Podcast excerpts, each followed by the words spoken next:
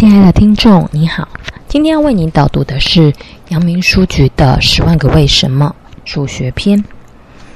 金字塔的高度是怎样测出来的？你知道埃及的金字塔吗？它们是古代埃及国王们的坟墓，那是一些古老雄伟的建筑物，也是古埃及劳动人民的智慧结晶。两千六百多年前，埃及有个国王。想知道已经盖好的大金字塔的确切的高度，可是谁也不知道该怎么测量。叫人们爬到塔顶上吧，这也不太可能，因为塔身是斜的。就是爬上去了，又要用什么方法来测量呢？后来国王就请到一位名叫法列士的学者来设法解决这个问题。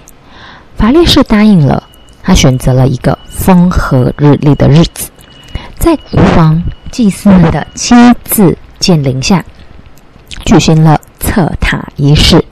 看热闹的人当然不少，人们拥挤着，议论着。看看时间，已经不早了。太阳光给每个在场的人和巨大的金字塔都投下了长长的影子。当法列士确知他自己的影子等于他的身高时，他发出测塔的命令。这时，助手们。立即测出金字塔的阴影长度是 dB，接着法列士十分准确地算出金字塔的高度。在那个时候，大家都非常的佩服法列士的聪明，可不是吗？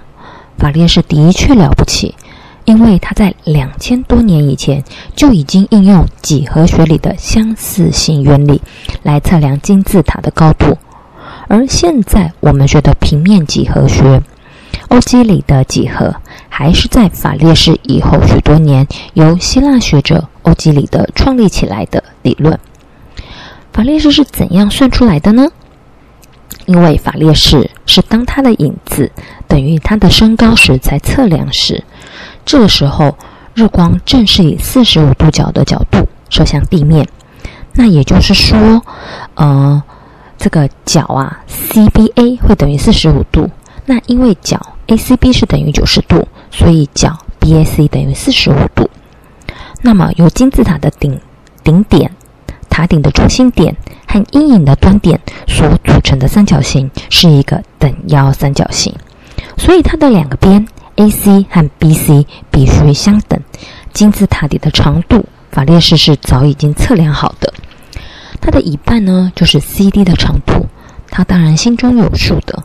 dB 的长度是助手们帮忙测出来的，他把 CD 加上 dB 就很快的算出了金字塔的高度，是不是一个很有智慧的方法呢？下次你也可以试试看哦。